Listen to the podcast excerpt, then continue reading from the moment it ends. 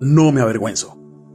Recuerdo que tenía un compañero en la escuela que tenía vergüenza de que nosotros, sus amigos, supiéramos que su papá era agricultor, solo porque no trabajaba en una oficina o tenía un cargo importante como otros.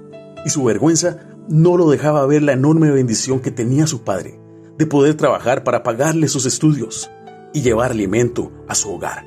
Y creo que eso simplemente es un engaño de nuestra humanidad, que normalmente está llena de orgullo y egocentrismo hasta un punto que hoy en día hay gente que se avergüenza de decir que cree en el Señor Jesús, que es Dios, y no se avergüenzan de pecar y están en contra de la verdad.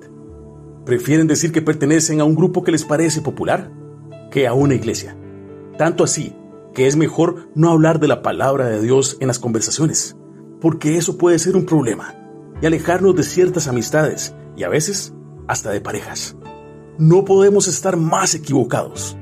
Por eso, yo no me avergüenzo del Evangelio, porque he visto y seguiré viendo el poder de Dios en mi vida, en la de mi familia y en la historia de la humanidad.